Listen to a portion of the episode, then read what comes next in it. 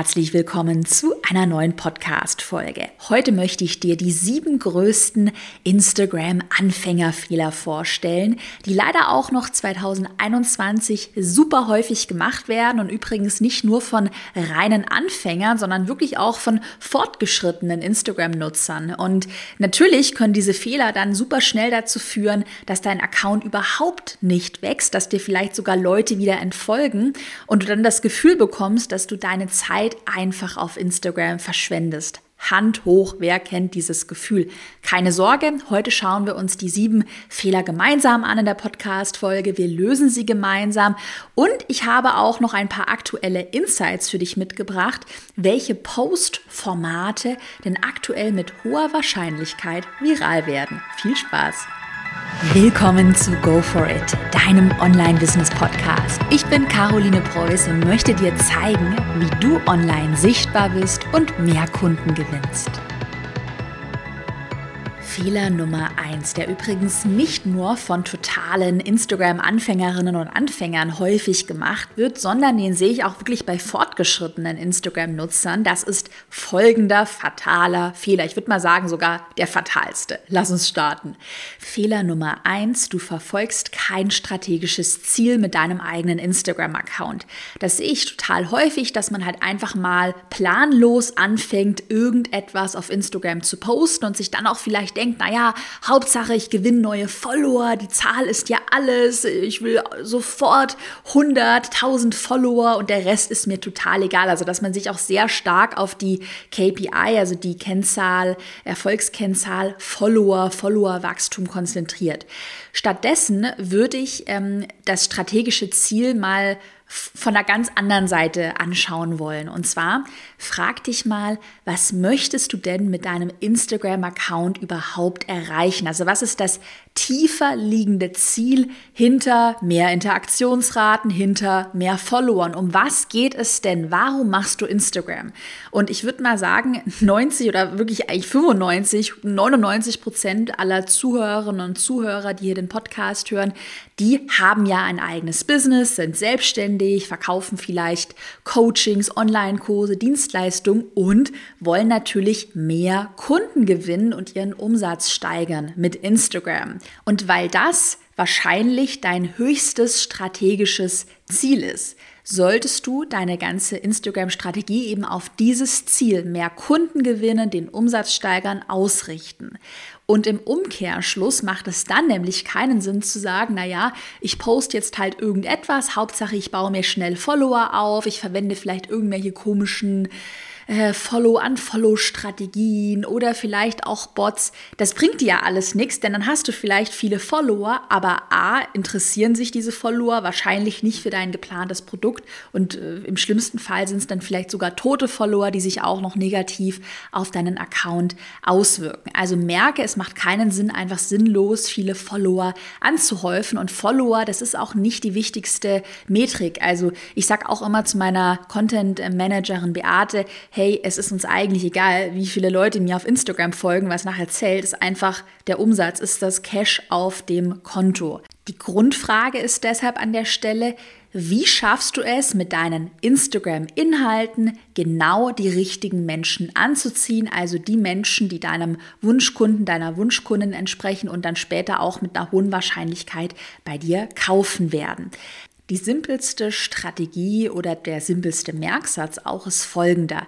Teile nur Inhalte auf deinem Instagram-Account, die auch wirklich zu deinem Produkt passen. Also mach dir mal eine Liste, welche Produkte bietest du an, welche Dienstleistungen, Coachings, was auch immer und äh, führe dir wirklich wie so eine Art Merksatz immer wieder vor Augen. Ich teile nur die Inhalte, die irgendwie zu meinem Produkt passen. Ich nenne dir mal ähm, auch ein Beispiel aus meiner, jetzt aus meiner eigenen strategischen Überlegung.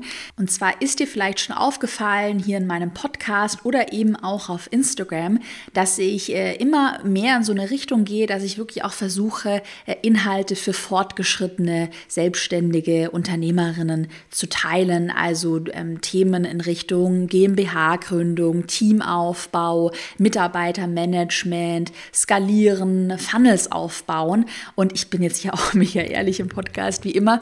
Ich, mir macht das natürlich Spaß und ich teile diese Infos gerne.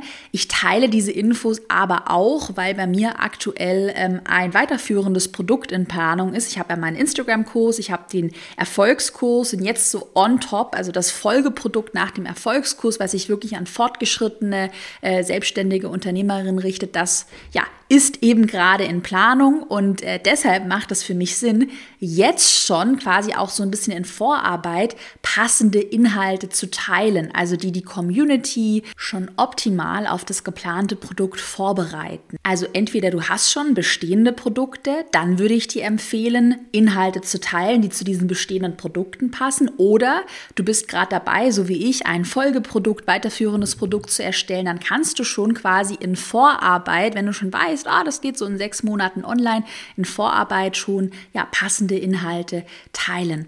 Ein super Tipp übrigens, um immer den Überblick zu behalten, also dass man wirklich auf Instagram nur die Inhalte teilt, die wirklich zu deinen Produkten passen. Das ist folgender Tipp. Habe deine eigene Produktübersicht immer am Kopf oder noch besser, das mache ich wirklich bei mir in meinem Business auch so, schreibe dir mal wirklich eine komplette Inhaltsübersicht, gerne auch eine Modul, eine Kapitelübersicht, wenn es jetzt zum Beispiel ein Online-Kurs, ein Coaching ist. Schreib dir das mal auf und orientiere dich, wenn du dabei bist, jetzt neue Inhalte für Instagram zu brainstormen, orientiere dich immer an dieser Modul, an dieser Produktübersicht.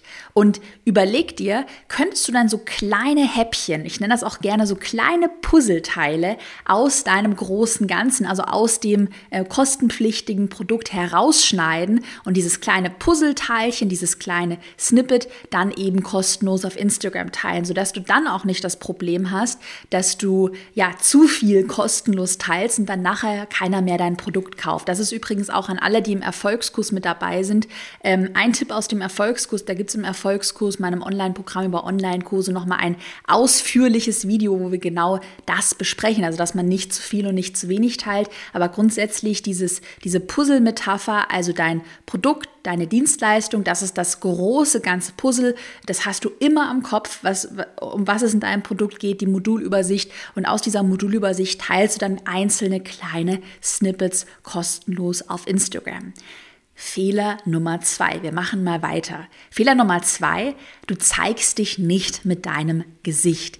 Diesen Fehler sehe ich wirklich bei ähm, Anfängerinnen und Anfängern auf Instagram super häufig, die sich vielleicht nicht trauen, die Angst davor haben, äh, ja, sichtbar zu werden. Man macht sich ja schon auch so ein bisschen angreifbar, kann sich nicht mehr in seinem Schneckenhäuschen verkriechen ähm, und die dann vielleicht sogar sagen, naja, oh, ich teile jetzt einfach gar kein persönliches Bild von mir auf Instagram. Also, erstmal tief durchatmen. Du musst hier, äh, gerade wenn du jetzt total unsicher bist, nicht jeden Tag fünf Stunden lang Stories machen und dich im Privatleben filmen und auch irgendwie super viel Privates teilen. Das auf gar keinen Fall.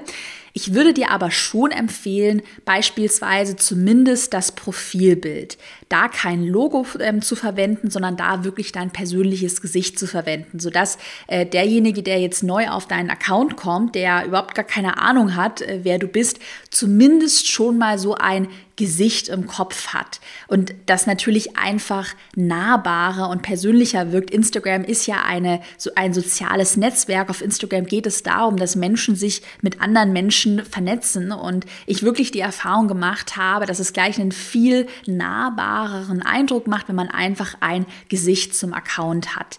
Äh, was du optional auch machen könntest, du könntest auch eine Story hochladen mit etwas, mit so ein paar Infos über dich. Hi, ich bin Caro, ich bin Online-Marketing-Expertin, ich liebe Kaffee mit Milchschaum und so weiter und so fort. Ich stelle mich da einmal vor und diese Story, die du einmal filmst, die kannst du dann auch auf deinem Profil abspeichern, sodass jemand, der jetzt neu auf dein Profil draufkommt, auch gleich ja diese, diese Persönlichkeit bei dir spürt. Ansonsten könntest du auch immer mal wieder persönliche Fotos von dir in deinem Feed, also auf deinem Profil teilen. Aber das ist eine Sache, das muss natürlich zu deinem Thema passen, musst du jetzt nicht machen, aber zumindest würde ich dir empfehlen, wirklich ähm, ein persönliches Foto als Profilbild zu verwenden. Lass uns doch mal, wenn wir jetzt gerade, ich hatte ja gerade das Thema angesprochen, persönliche Fotos äh, auf dem Profil zu teilen. Lass uns doch jetzt gleich mal im nächsten Fehler, im Fehler Nummer drei, das andere Extrem ansprechen. Und zwar, dass man zu viel Ego-Inhalte teilt. Also du merkst hier, zu wenig ist nicht gut. Also zu wenig Persönlichkeit hatten wir gerade angeschaut, ist nicht gut. Aber auf der anderen Seite Fehler Nummer drei, zu viel Ego-Inhalte, nur Selfies, nur irgendwelche Bilder ohne Mehrwert macht auch keinen Sinn. Deshalb Fehler Nummer drei, du postest nur Fotos anstatt Grafiken. Gerade wenn du Coach, Trainerin, äh, Beraterin bist, du hast Wissen, was du auf Instagram teilen möchtest, dann macht es keinen Sinn, nur ja, ich sag mal Fotos, hübsche Selfies, deine Katze, ich sag immer die Kaffeetasse hochzuladen, sondern dann macht es Sinn, dein Wissen, dein Know-how in Form von Grafiken zu verpacken, weil Instagram ist eine visuelle Plattform. Auf Instagram zählen natürlich Fotos, Bilder, visuelle, ist ein visuelles Medium und deshalb macht es natürlich aber auch Sinn, dein Wissen in Form von Grafiken, es sind ja auch super visuell zu verpacken. Selfies oder jetzt super persönliche Inhalte funktionieren für Influencer sehr gut oder für Promis, für YouTuber, die schon irgendwie bekannt sind, also die sich schon irgendwie die Reichweite aufgebaut haben, wo man natürlich so für den Einblick in das persönliche Leben äh, diesen Promis, Influencern folgt. Aber ich gehe jetzt mal nicht davon aus, dass hier so viele Promis und Influencer zuhören, sondern ich denke, dass gerade auch viele bei Null starten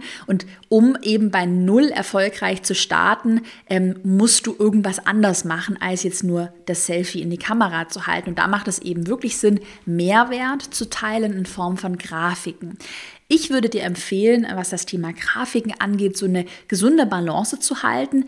Mal so eine grobe Daumenregel äh, für viele Accounts, die eben wirklich Wissen, Know-how teilen, macht es Sinn, mindestens 50 Prozent Grafiken zu teilen Manchmal natürlich muss man so ein bisschen schauen, wenn du jetzt viele Videotutorials hast, äh, vielleicht Outfit-Stylings, ein Yoga-Tutorial, ein ähm, Rezept, ein, ein Essensvideo, was du teilen könntest, dann kannst du natürlich auch die Anzahl und den Prozentsatz der Grafiken reduzieren. Aber zum Beispiel in meinem Fall, ich habe ja einen Business-Account mit Instagram-Tipps, Online-Marketing-Tipps, äh, wo es jetzt auch nicht so viele Tutorials gibt, Videotutorials gibt, die man teilen möchte, äh, könnte. Da macht es einfach Sinn, gerade Grafiken zu verwenden. Wir verwenden weit über 50 Prozent Grafiken. Das können zum Beispiel Mindmaps sein, Checklisten, Karussellposts. Und übrigens ähm, zum Thema Grafiken, äh, Postideen auf Instagram gibt es ein tolles Freebie von mir. Vielleicht hast du das schon runtergeladen.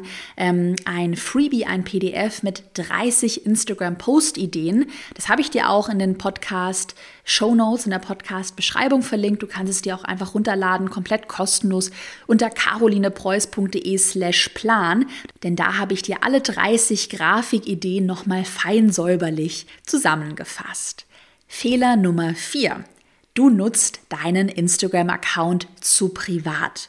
Äh, da wurde ich auch vor kurzem, kam nämlich eine Frage aus der Community, kleine Randnotiz. Naja, Caro, ich habe jetzt einen privaten Instagram-Account. Sollte ich jetzt anfangen, mit diesem privaten Instagram-Account da einfach mein Business aufzubauen oder sollte ich nicht lieber einen frischen Business-Account für mein Business erstellen? Und da war meine Antwort ganz klar, ich würde dir wirklich raten, Business und Privat klar zu trennen.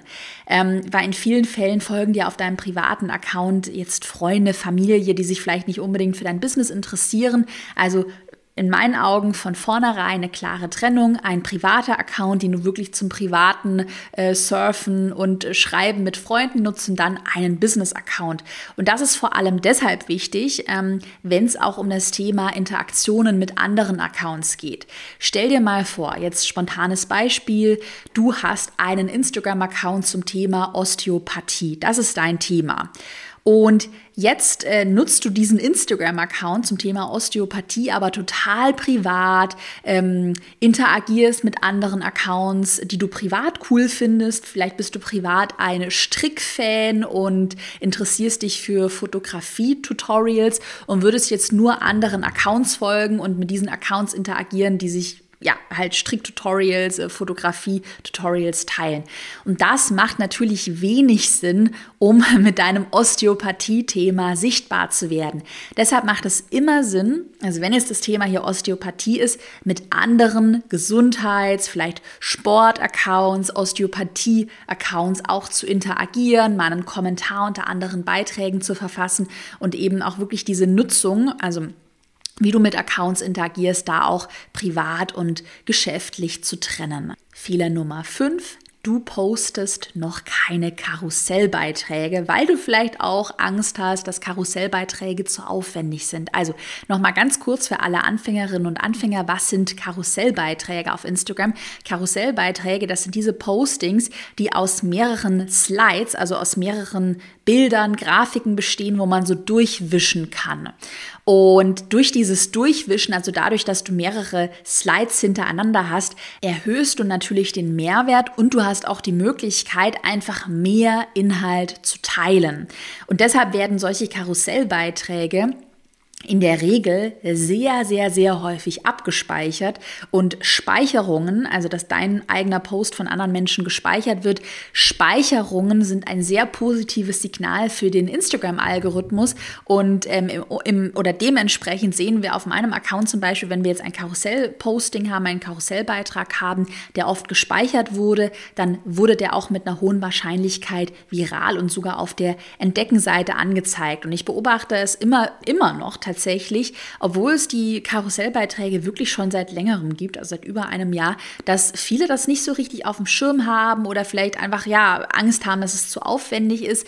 Es ist aber wirklich nicht so aufwendig, wenn du zwei Regeln beachtest. Regel Nummer eins, versuche deine Karussellbeiträge nicht mit Inhalt zu überladen. Also wir machen es wirklich so, dass wir auch teilweise so auf eine Slide dann gar nicht mal so viel Inhalt draufpacken oder dass wir dann zum Beispiel mehr Beispiele, mehr kleine Quick-Tipps teilen, aber wir jetzt ja auf gar keinen Fall diese Karussellbeiträge inhaltlich komplett überladen und dann Regel Nummer zwei, arbeite unbedingt mit Grafikdesign-Vorlagen. Gerade wenn du das Grafikdesign-Programm Canva ist komplett kostenlos verwendest, bin ich auch ein großer Fan davon. Dann kannst du da einfach Vorlagen für Karussellbeiträge anlegen und dann einfach diese Vorlagen immer wieder verwenden. Und übrigens, wenn du Teil meines Instagram-Kurses planbar sichtbar bist, dann hast du dort auch fertige Canva-Grafikvorlagen integriert und auch wirklich Vorlagen für Karussellbeiträge. Und noch ein kleiner Spoiler, wir planen auch gerade ein Upgrade für Planbar Sichtbar,